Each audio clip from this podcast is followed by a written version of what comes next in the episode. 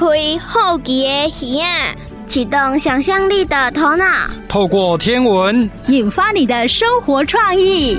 欢迎收听《天文 No Idea》。大家好，我是菲菲。大家好，我是吉祥。欢迎收听《天文 No Idea》。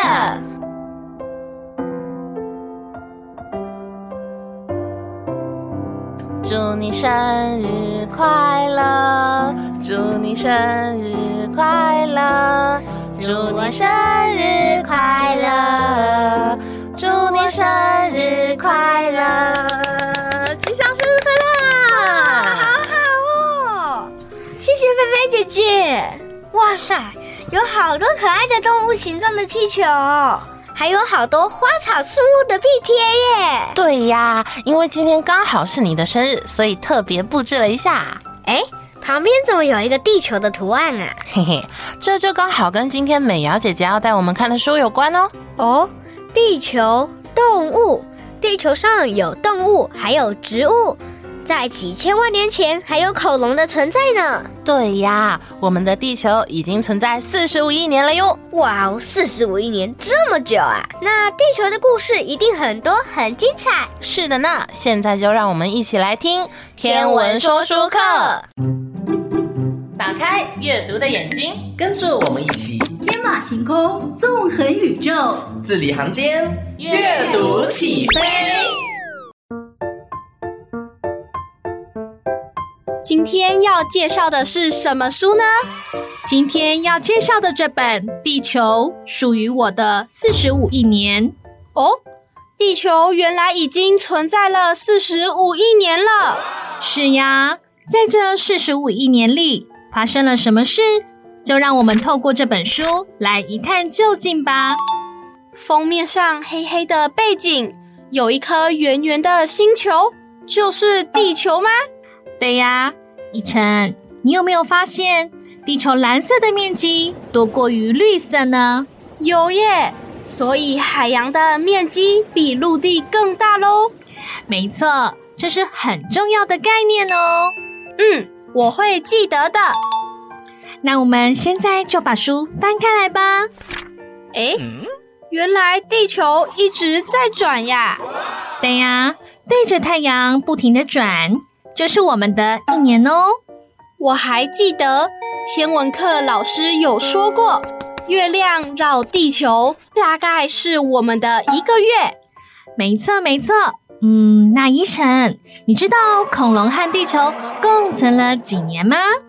好像有听过耶，我想想看哦。嗯。七千五百万年，真聪明！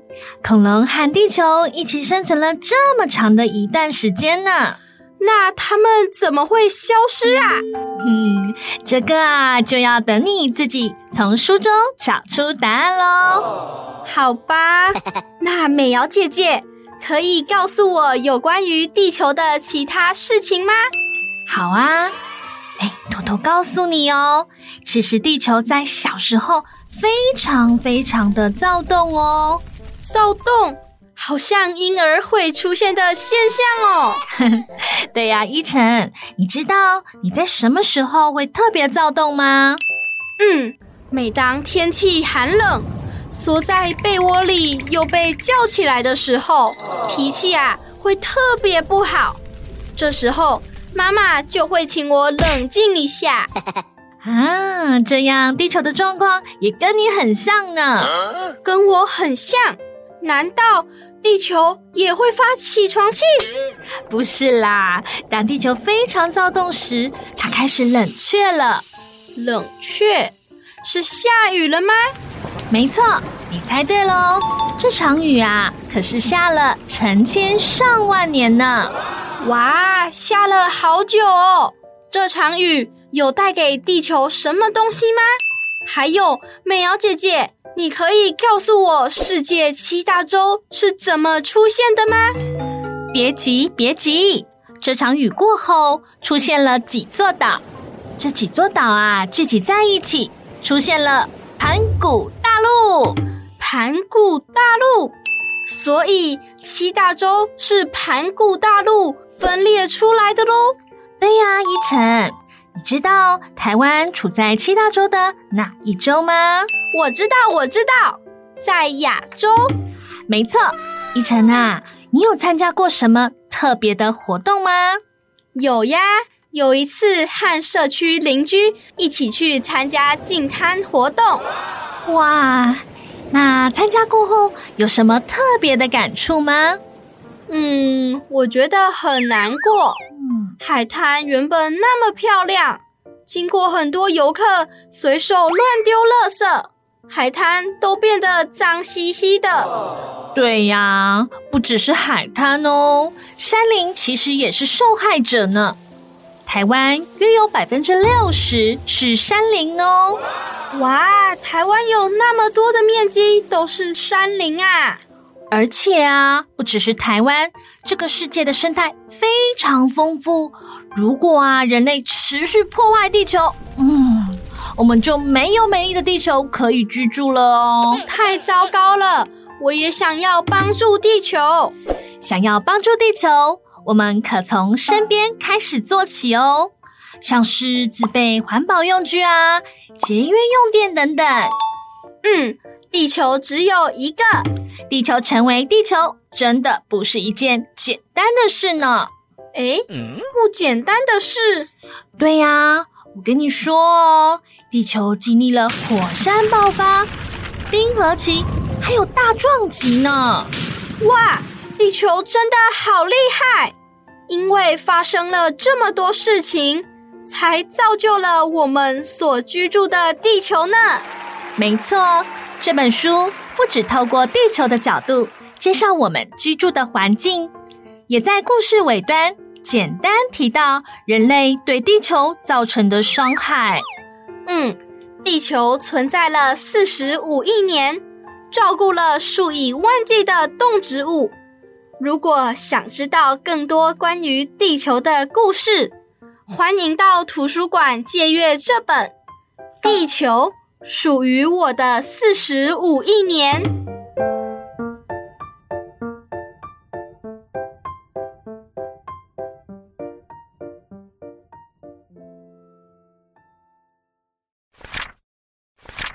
地球属于我的四十五亿年。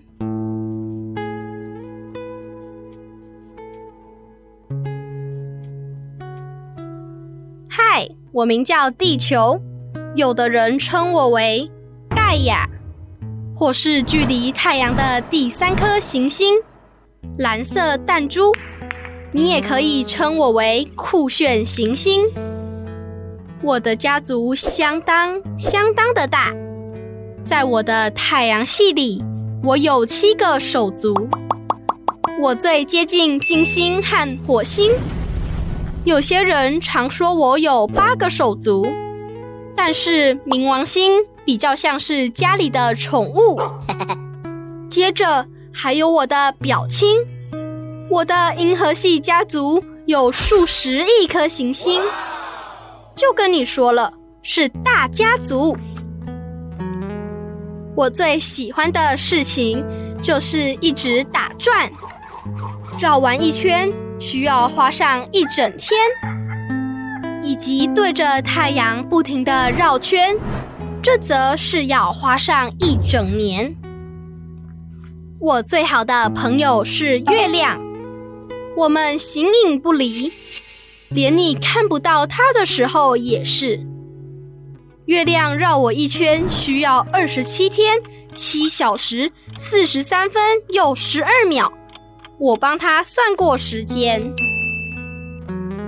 我出生在四十五亿四千万年前。我不记得当婴儿时是什么感觉了，谁会记得？但是我听说自己当初一团糟，雨下了成千上万年，接着我开始冷却，一切就变湿了起来。我全身湿透又孤单，几座岛从我的海洋里冒出来，但是没有植物或动物。我的岛一定也很孤单。他们聚集在一起，形成了更大的岛，称为大陆。我还记得乌尔和努纳，以及大到不行的盘古大陆。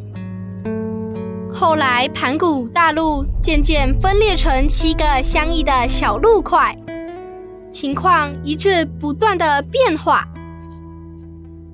随着年龄的增长，东西开始长了出来，生命。拥有恐龙的时期，是我最喜欢的年代之一。我是指大家都爱恐龙。他们与我共存了一亿七千五百万年，直到小行星要成为地球，并非一件简单的事。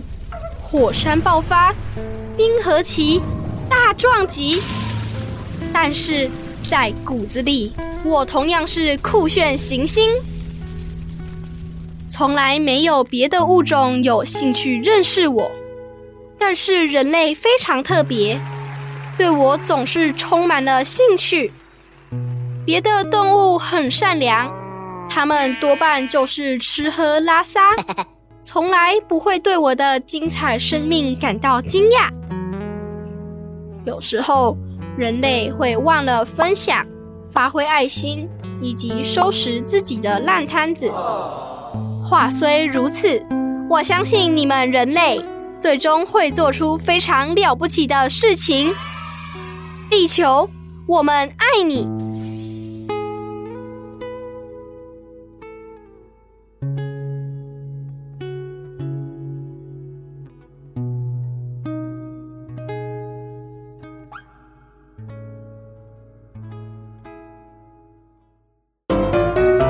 菲菲姐姐，我问你哟。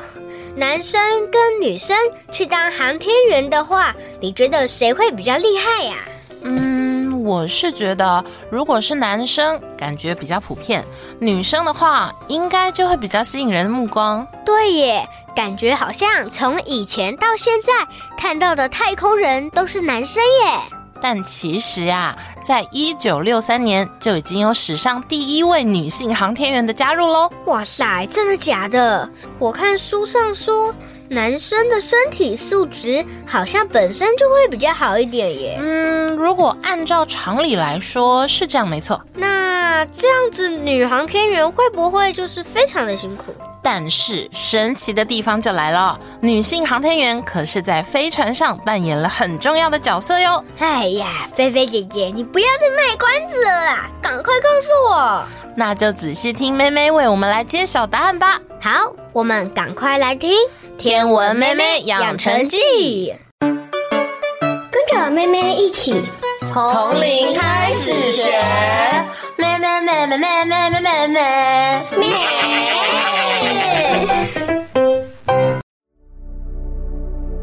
许多人都知道，长时间待在太空环境会对太空人的身体造成影响，造成骨质疏松、视力衰退等等的情况。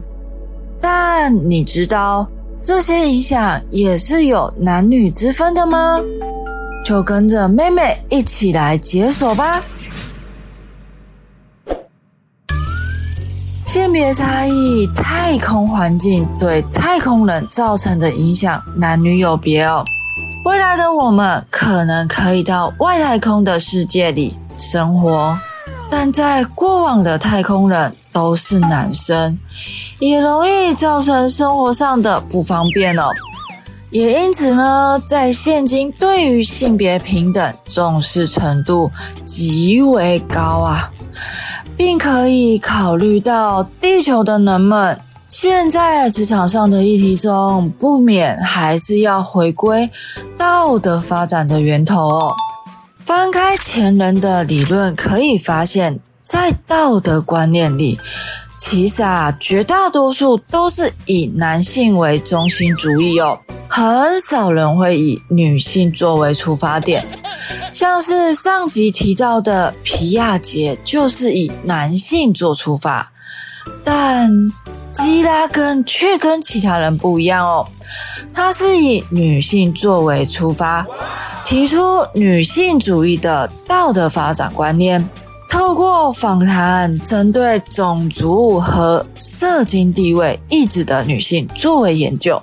认为男女道德观最大的差别在于后天社会文化，在女性的发展中哦，可以发现过度的强调他人和世界的人我关系，也就是自我的生存、自我的牺牲和自我和他人不受伤害，这些呢都是传统女性上常常可以观察得到的事情哦。我们都知道性别角色、性别差异、性别的刻板印象这些专有名词，但其实啊，随着人类对于宇宙探索的频繁，越来越多的飞船发射到了太空，但其实有注意到一件事情吗？近几年发射的载人飞船中，几乎都有女航天员。以身体状况来说啊，男航天员的身体素质会比较好一些，所以如果全部让男性的航天员去完成任务，似乎应该会比较容易许多吧。但是啊，为何近期都一定会有女性的航天员呢？其实啊，原因非常的简单哦。以前的人类发射载人航天飞船的时候呢，航天员都是男性的。这些人呢，都是经过千挑万选出来的哦，身体素质啊超级棒。但是啊，一到了外太空，很多的飞行员竟然出现了恶心、头痛、浑身不适的状况。经过医生的检查。他们的身体呀，又没有什么毛病，这大大的降低了航天员们的工作效率。可是人们又找不出解决的方法。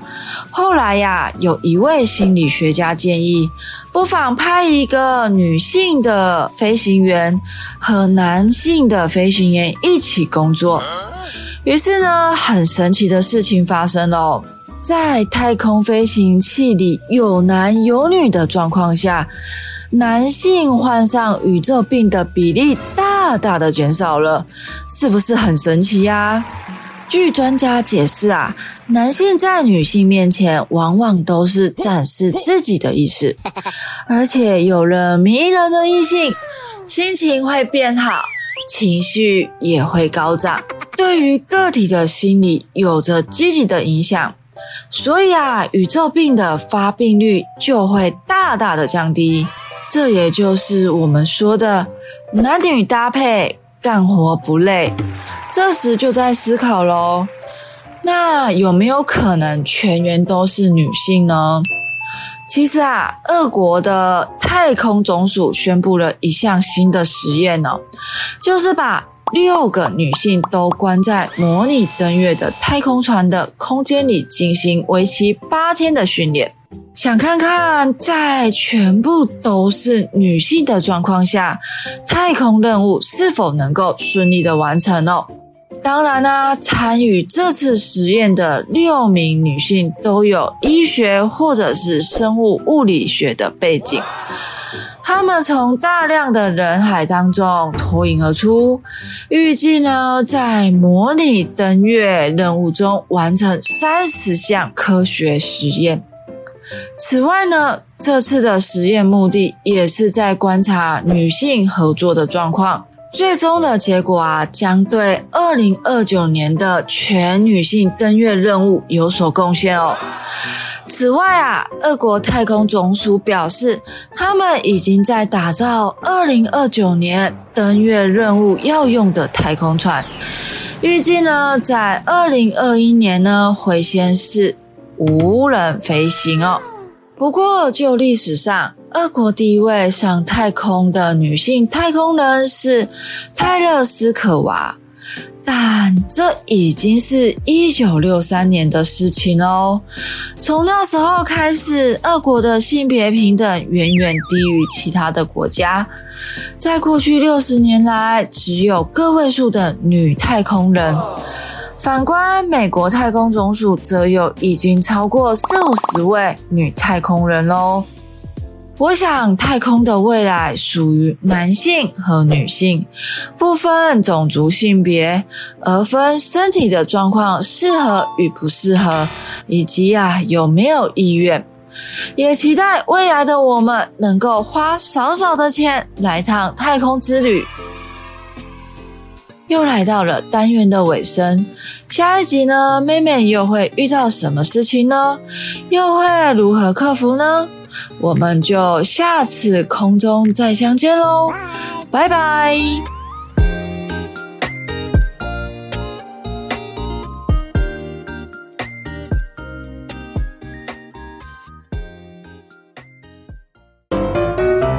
吉祥，你还记不记得我们上次聊到的太阳黑子？记得啊，就是上次可乐爸爸介绍美少女战士那次，说太阳黑子会引发邪恶的能量。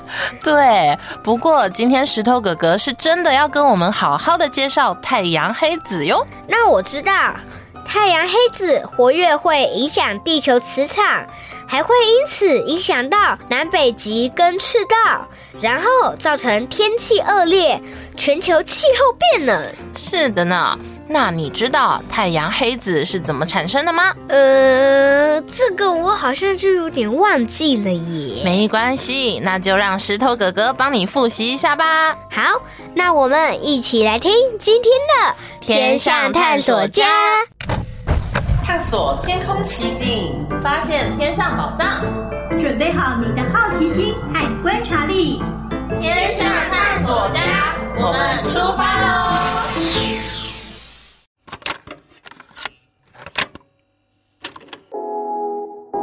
欢迎收听《天象探索家》，我是喜欢看可爱天空的石头哥哥。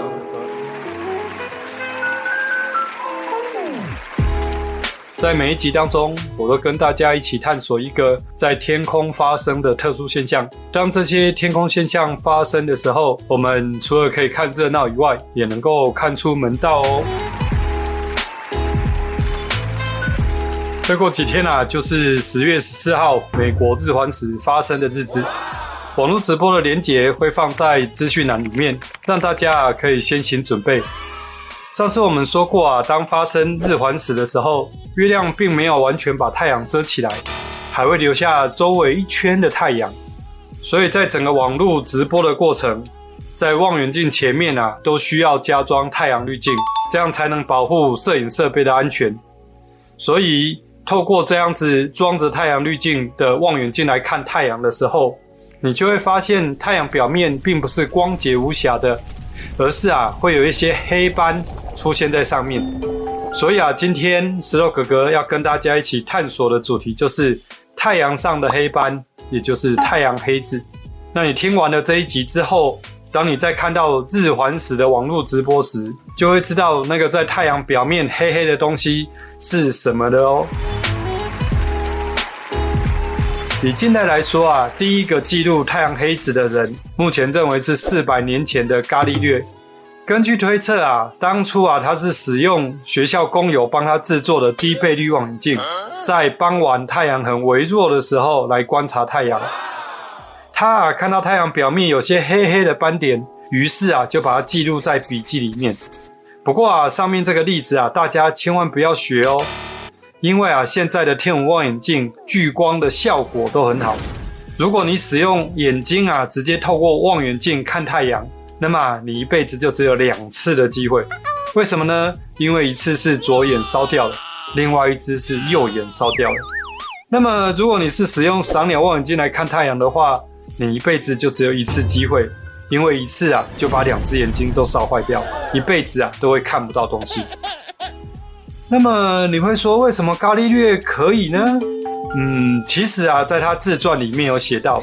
在他晚年的时候啊，视力退化的相当严重，所以根据我们的推测啊，应该是使用望远镜来观察太阳所造成的。虽然在科学记录上，伽利略呢是第一个记录太阳黑子的人，不过啊，根据历史学家的研究，太阳黑子最早的记录啊是在两千年前的中国汉朝，有一本啊叫做《春秋元命包》的书里面，里面记载了日中有三足乌，也就是太阳里面。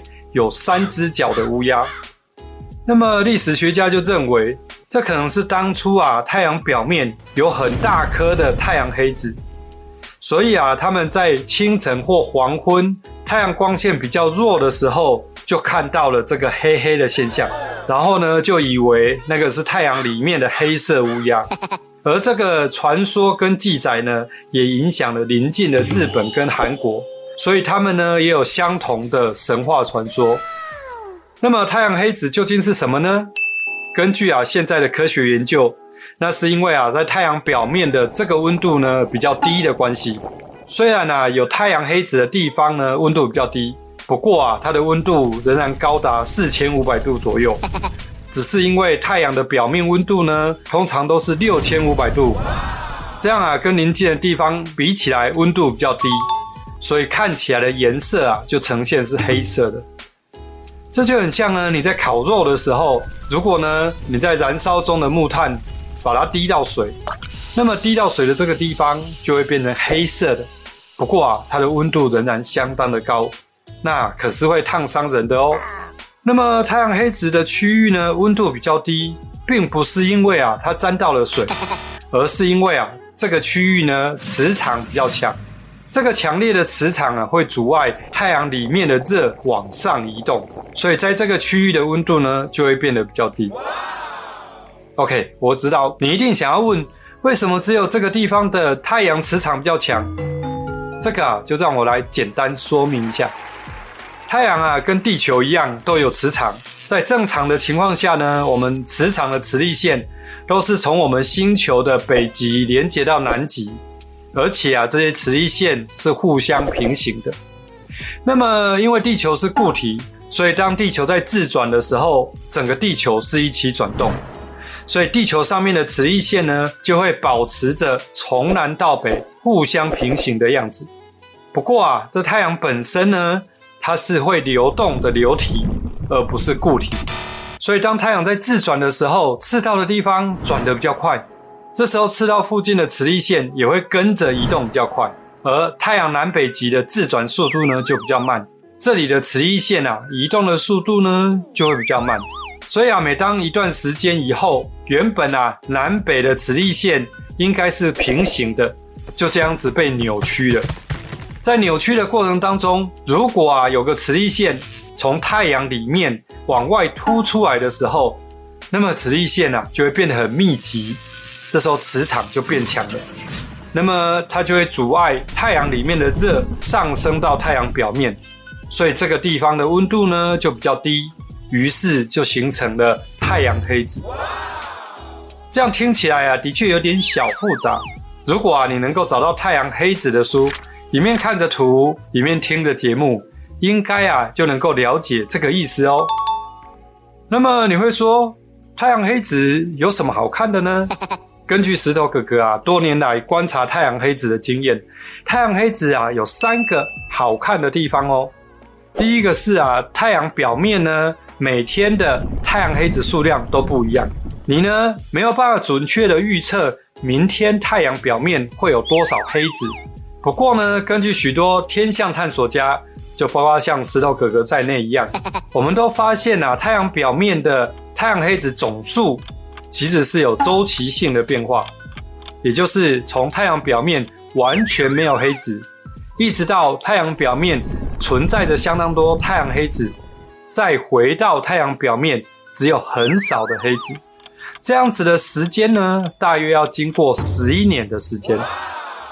那么第二个好看的地方呢，就是太阳黑子啊，每天在太阳表面上面的位置都不太一样，这是因为啊。它会跟着太阳自转呢一起移动。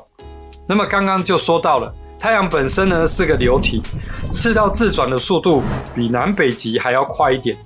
所以靠近赤道的太阳黑子就会移动得比靠近南北两极的太阳黑子还要快。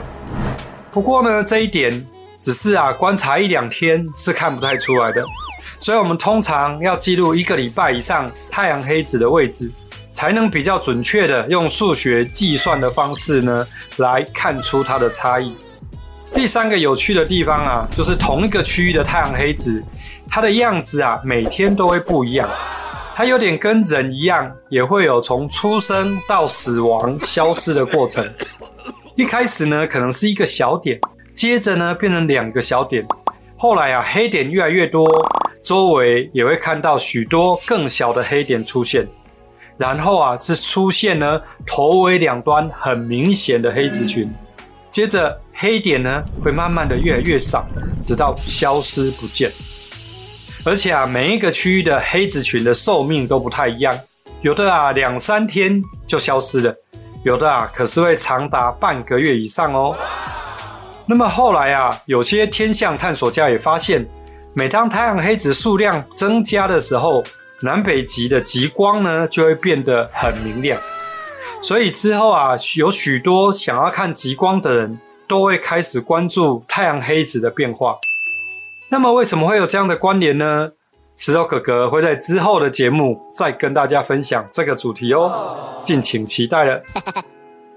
在认识太阳黑子之后呢，那么当你在收看日环食网络直播的时候，如果你看到太阳表面的黑子，你就可以跟身旁的亲朋好友分享你对它的连结，而且啊，它可以当做是。月亮遮住太阳范围的指标哦，看看月亮到底有没有慢慢的在太阳前面移动哦。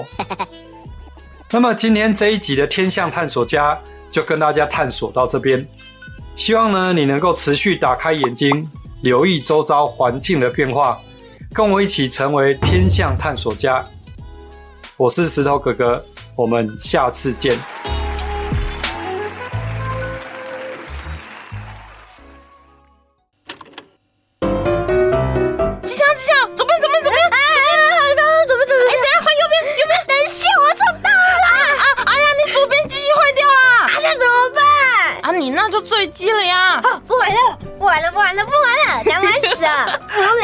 现在只是玩开飞机的游戏，哎，哼，怎么玩游戏还会有机翼坏掉的问题啦？因为游戏要模拟现实啊，就连火箭跟太空船都可能在发射出去以后遇到突发的状况哦。啊，那那样不就很危险？对呀。那发生问题的时候怎么办？在外太空还能回到地球上吗？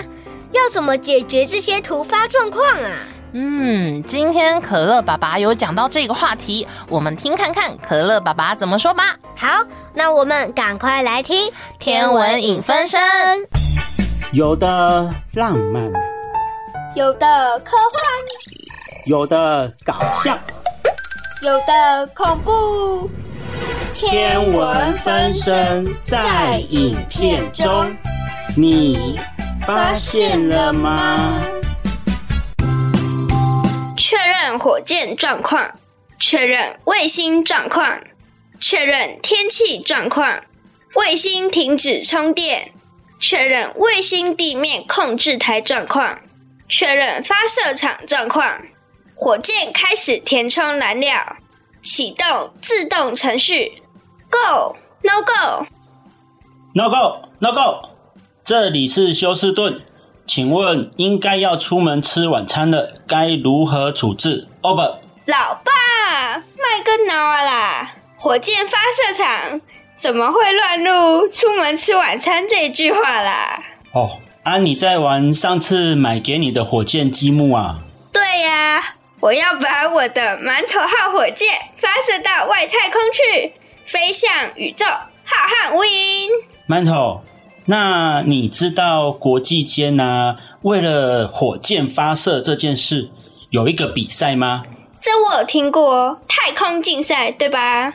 听说是美国和苏联这两个冷战时期的对手，为了争夺航太实力的最高地位而展开的竞赛。嗯，那时期本来对于美国载人太空计划支持程度不温不火的甘乃迪总统。最后哦，他还是决定继续进行了阿波罗计划。阿波罗计划，太阳神的阿波罗，所以是探索太阳吗？怎么可能？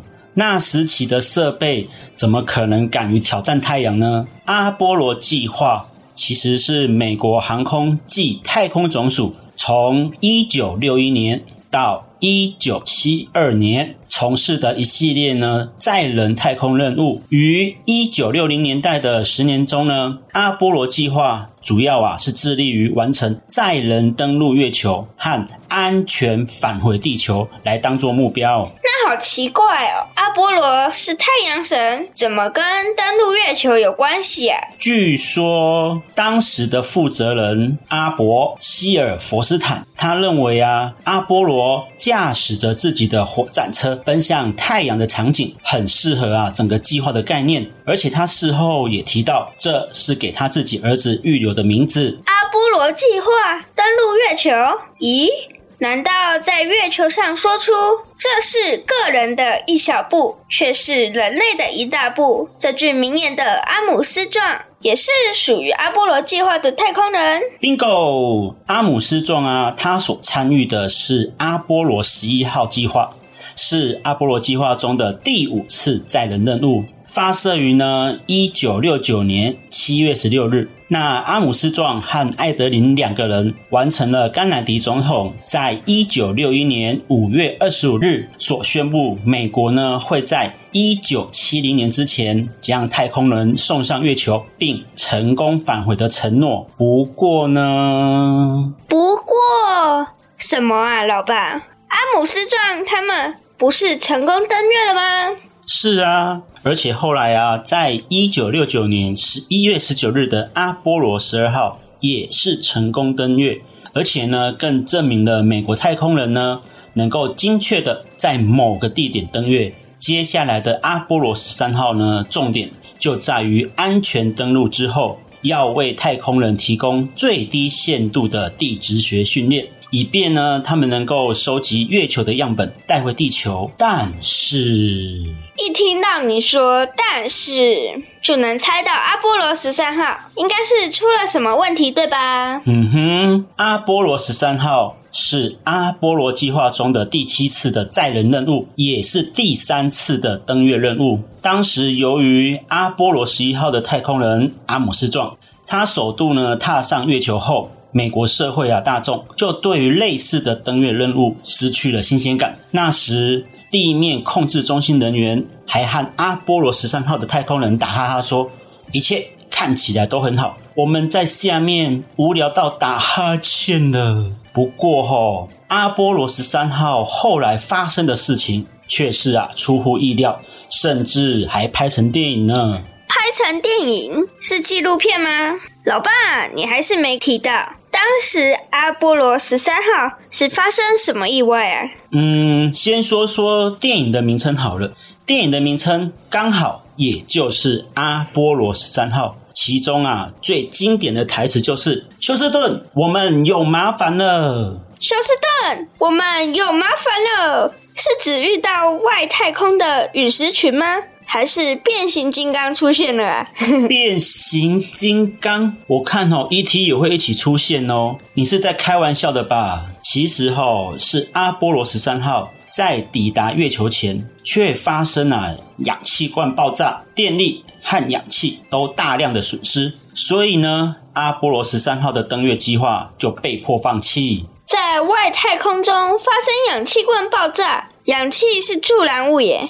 那阿波罗十三号上的太空人不就再也回不来了？所以你觉得阿波罗十三号的太空人就这样牺牲了吗？就算他们挣扎了一段时间，但是爆炸应该会让阿波罗十三号没办法返回地球了吧？确实呢，就像你所猜想的，氧气罐的爆炸让太空人进退两难，所以这时啊，就要出现电影中的经典台词：“休斯顿，我们发生问题了。”难道阿波罗十三号有向地球的地面控制中心求救？后来呢？后来，嗯，阿波罗十三号的太空人是真的有安全回到地球哦。老爸，我比较想知道，阿波罗十三号都已经在外太空发生意外了。上面的太空人是怎么安然无恙，又靠着什么交通工具回到地球啊？难道奇迹发生？这时出现另外一艘太空船拯救了他们？那时候呢，只有美国跟苏联在太空竞赛。你觉得当下美国太空总署都来不及发射另外一台火箭上去了，而苏联怎么会有那个闲情逸致发挥大爱呢？不然，银河护卫队的星爵和火箭浣熊出现了，或是美国的超人直接飞到外太空拯救他们？哦。馒头，你科幻电影是不是看太多了？阿波罗十三号的太空人，他们最后是利用太空船的救生艇登月舱，而且呢，登月舱的维生系统原本设计只足够两名太空人在月球表面上生活两天，而休斯顿美国太空总署的专家呢，却要阿波罗十三号的太空人设法分配资源，让三个人在外太空撑了四天呢。最后三名呢太空人在围绕月球一周之后。便乘坐着又黑又冷、食物和水不足的登月舱重返地球。幸运的是，他们顺利安全降落在太平洋呢。真是一趟有惊无险的太空之旅啊！幸好他们都安全返回地球了。是啊，阿波罗十三号的旅程可说是一次啊成功的失败。成功的失败，失败就失败，怎么又跟成功扯上关系啊？嗯，失败的是阿波罗十三号的登月任务没有顺利完成。至于成功嘛，老爸，那我应该能猜到阿波罗十三号的成功是什么了？就是三名太空人都平安归来，而且美国太空总署也可以利用这次机会检讨爆炸原因，来让后来的太空人更加安全吧。叮咚叮咚，You got it！耶、yeah！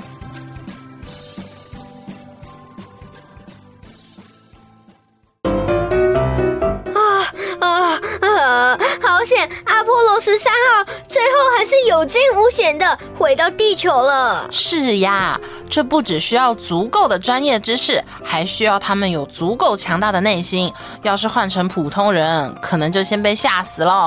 啊，菲菲姐姐，听你这样说。我觉得当太空人真的是很辛苦又危险的事情哎。是呀，小时候的梦想真的没有那么容易就能够实现。那我就先不要当太空人好了，我再换一个梦想吧。好，那你慢慢想。那各位大朋友、小朋友，今天的节目已经接近尾声喽。在这里要跟大家说，想要回听我们节目的方式有：搜寻 Yes 五二加一的 Podcast，选择天文 No Idea 节目清单，还有 YouTube 搜寻侏罗城的星空，或者拿起手机打开 Line 搜寻小老鼠 Extra No Idea，这样子就可以加入天文 No Idea 的官方账号喽，里面会有更多即时消息哦。另外有一个大家的福利，每周都会有的，有奖征答。大家记得去填问卷哦。好啦，那欢乐的时光总是过得特别快，又到时间讲拜拜。在这里提醒大家要记得，我们的节目播出的时间是每周一和周二的中午十二点到下午一点。记得要锁定嘉乐电台 FM 九二点三。明天也有天文 No idea 哦，要记得收听。那我们下次再见，拜拜。文化部影视及流行音乐产业局补助直播。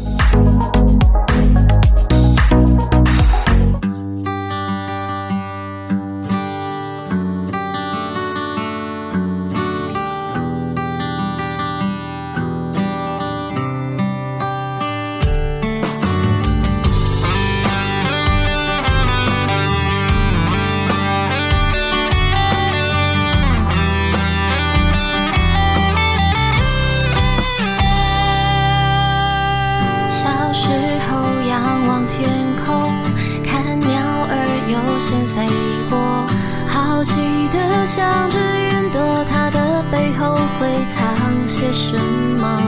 夜空中满天星斗，有一颗流星划过，我们背对着地球，眺望无限辽阔的云。